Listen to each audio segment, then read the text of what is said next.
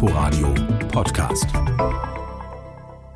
Hallo und herzlich willkommen zu Unterwegs heute in Spanien mit einem Abstecher nach Portugal. Im Studio begrüßt Sie Tina Witte. Reisen, das erscheint uns in dieser Zeit sehr weit weg und geht nach den gerade beschlossenen Corona-Maßnahmen der Bundesregierung sowieso nicht. Und wohin sollte man überhaupt reisen? Viele Länder in Europa gelten als Risikogebiete. Das gilt auch für Spanien. Allerdings nicht für ganz Spanien. Die Kanarischen Inseln sind gerade von der Liste der Risikogebiete gestrichen worden. Dort laufen die Vorbereitungen auf die Wintersaison. Mittlerweile mit etwas mehr vorsichtigem Optimismus. Trotzdem trifft die Corona-Krise die Urlaubsdestination besonders hart. Marc Dugge war auf den Kanarischen Inseln unterwegs. Der Strand Playa del Aguilar im Süden von Gran Canaria ist menschenleer. Vor der Surfschule von Björn Dunkerbeck zieht sich ein kleiner Junge seinen Neoprenanzug an.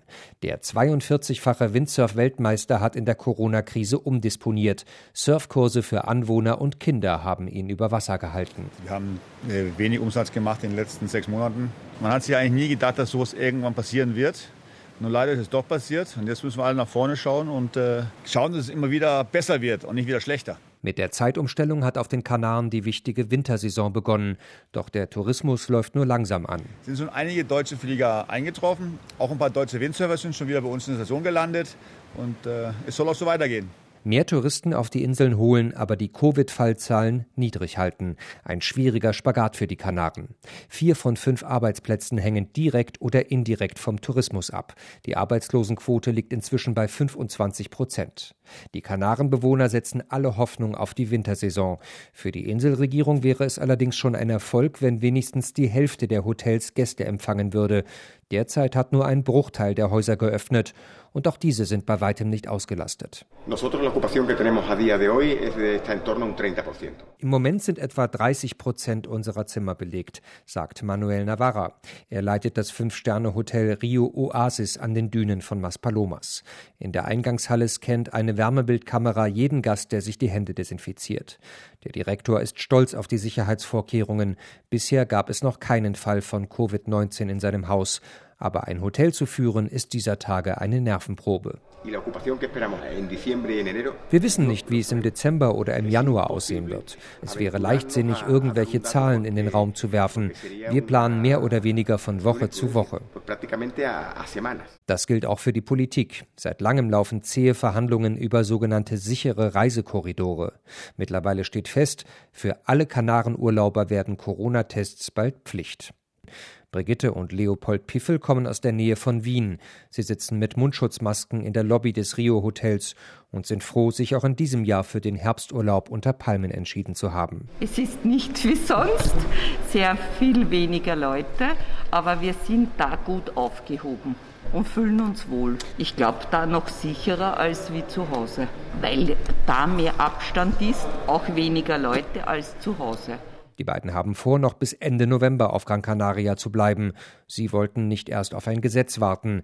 Um die Inselbevölkerung nicht zu gefährden, haben beide vor der Reise freiwillig einen PCR-Test gemacht. Sicheres Reisen dank Corona-Tests. In einigen Destinationen wie etwa Madeira sind sie schon verpflichtend. Wie läuft das und wie erfolgversprechend ist das? Oliver Neuroth hat sich das genauer angesehen. Wer am Flughafen Cristiano Ronaldo auf Madeira ankommt, läuft den Mitarbeitern der Gesundheitsbehörde schon in die Arme. Sie fragen alle Passagiere freundlich, ob sie vor weniger als 72 Stunden einen Corona-Test im Heimatland gemacht haben oder nicht und leiten die Gäste in die entsprechende Richtung. Passagiere, die ein negatives Testresultat dabei haben, gehen durch den grünen Gang. Wer noch keines hat, wird in einer der 25 dafür aufgebauten Kabinen getestet. So Miquel Albuquerque, der Regierungschef Madeiras, im Sommer, als die Insel das System eingeführt hat. Nur negativ Getesteten ist ein Inselaufenthalt gestattet gestattet. Wer sich am Flughafen testen lässt, kostenlos, muss so lange im Hotel warten, bis das Resultat vorliegt. Aber das soll laut Gesundheitsbehörde spätestens nach acht Stunden der Fall sein. Wir haben Kameras zur Temperaturkontrolle im Ankunftsbereich des Flughafens.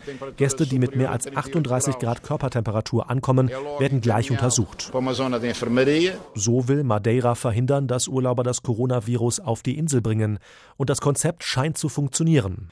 Spanien plant ein ähnliches Modell. Der Arbeitstitel lautet sichere Reisekorridore. Nur Corona-freie Touristen sollen in ein Flugzeug mit dem Reiseziel Spanien steigen, sagt Arturo Ortiz, der Leiter von Tour España in Berlin, der staatlichen spanischen Tourismusagentur. Que las personas viajen sabiendo que están sanas y vuelvan a su destino sabiendo que están sanas y que eso sea de alguna manera comprobable. Auch auf der Rückreise sollten die Passagiere die Sicherheit haben, nicht infiziert zu sein, so Ortiz, und dafür sei ein Beleg nötig. Das hieße, Touristen müssten sich zweimal auf Corona testen lassen, vor dem Urlaub und am Ende. Als erste spanische Region wollen die Kanarischen Inseln dieses System einführen. Die kanarischen Behörden planen, die Kosten für einen Corona-Schnelltest vor dem Rückflug zu übernehmen. Gespräche mit der deutschen Seite liefen seit Wochen, bisher allerdings ohne Ergebnis, sagt Arturo Ortiz. Er drückt es diplomatisch aus. Ich denke, es liegt nicht an Deutschland, dass sich die Verhandlungen hinziehen. Das hat einfach mit der sich schnell verändernden Lage zu tun. Bei internationalen Reisen müssen nun einmal mehrere Länder an einem Strang ziehen. Und den Punkt zu finden, an dem man das gemeinsame Abkommen besiegelt, ist in einem solchen Prozess kompliziert. Eh, Wenn es nur nach der Regionalregierung der Kanarischen Inseln ginge, wären die verpflichtenden Corona-Tests für Touristen längst Realität. Sie beklagt, die spanische Zentralregierung in Madrid treibe das Projekt nicht entschlossen genug voran. Möglicherweise, weil sie befürchte, der Tourismusbranche zu schaden. Sie ist der wichtigste Wirtschaftszweig des Landes.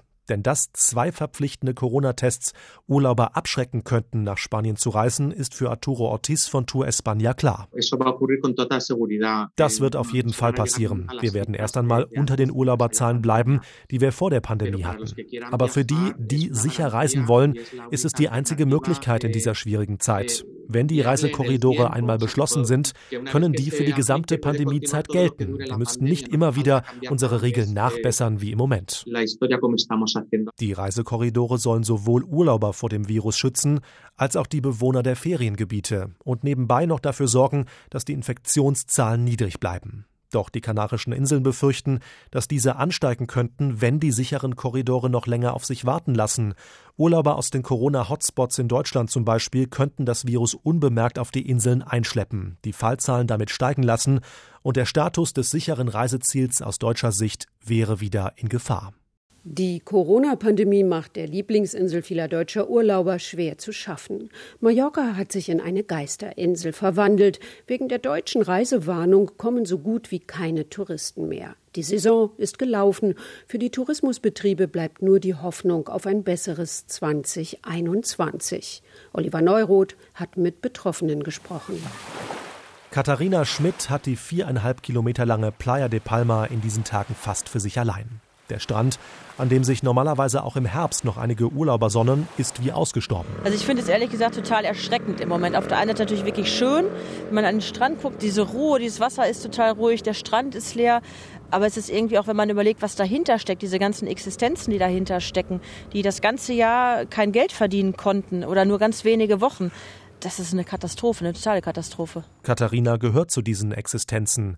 Die Deutsche betreibt zusammen mit ihrem Mann das Restaurant Kartoffelhaus im Ferienort Pagera. Sie hätte es eigentlich im Frühjahr geöffnet, doch anstatt eines Saisonbeginns startete auch auf Mallorca der Corona-Lockdown. Ja, es ist dieses Jahr einfach ein reines Geldgrab. Wir können froh sein, dass wir noch ein zweites Standbein in Deutschland haben, was wir über die Jahre hinweg behalten haben, was natürlich viel Arbeit, viel Mühe gekostet hat, viel Pendelei, aber heute sind wir echt verdammt froh, dass wir es damals so gemacht haben und eben hier nicht auf spanische Hilfen angewiesen sind, die sowieso irgendwie nicht kommen, so wie man es von vielen ähm, Nachbarn mitbekommen hat. Rund 55.000 Menschen auf Mallorca sind aktuell in Kurzarbeit, die meisten davon Beschäftigte der Tourismusbranche.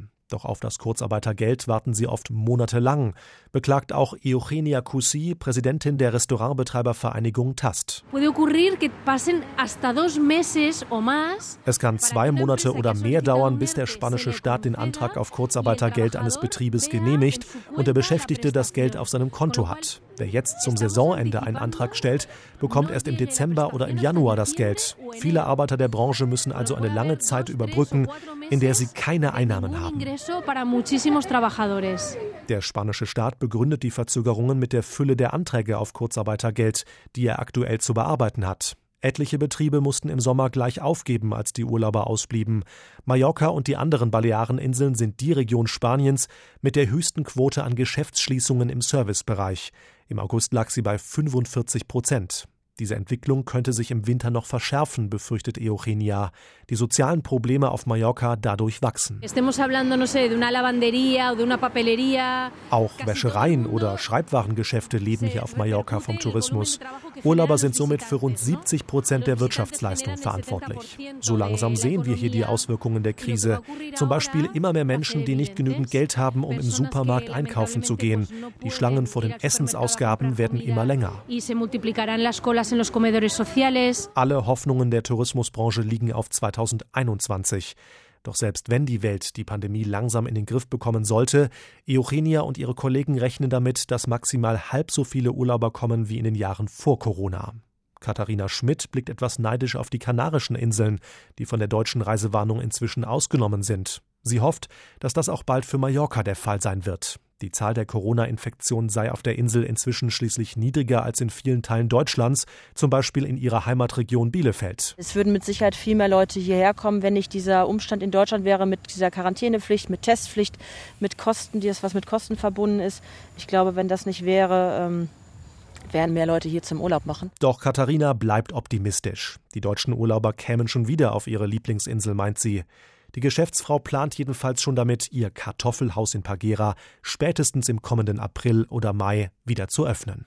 Oliver Neuroth war nicht nur auf Mallorca unterwegs. Er hat auch die portugiesische Insel Porto Santo besucht, für die keine Reisewarnung gilt. Die Insel ist die kleine Schwester von Madeira, bietet einen Traumstrand, viel Sonnenschein und bisher keinen einzigen Corona-Fall.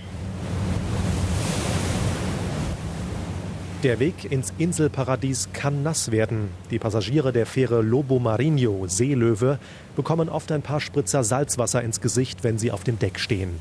Denn die Atlantikwellen auf den 42 Kilometern zwischen Madeira und Porto Santo fallen schon mal etwas größer aus. Dazu kommt ein strammer Wind. Sophia Santusch macht das nichts aus. Sie ist regelmäßig mit der Fähre unterwegs, arbeitet im Rathaus von Porto Santo. Der Blick auf die Insel nach rund zwei Stunden Fahrt entschädige für jedes Schaukeln, sagt sie. Man sieht dann schon unseren neun Kilometer langen goldenen Sandstrand. Da findet jeder ein ruhiges Eckchen. Der Strand ist das Highlight der Insel. Er zieht sich fast die komplette Südküste entlang. Enge ist hier ein Fremdwort. Die wenigen Urlauber verteilen sich gut. Auch deshalb gehört der Strand zu den sichersten Europas. Zu diesem Ergebnis kommt eine Umfrage der Website European Best Destinations aus dem Frühsommer.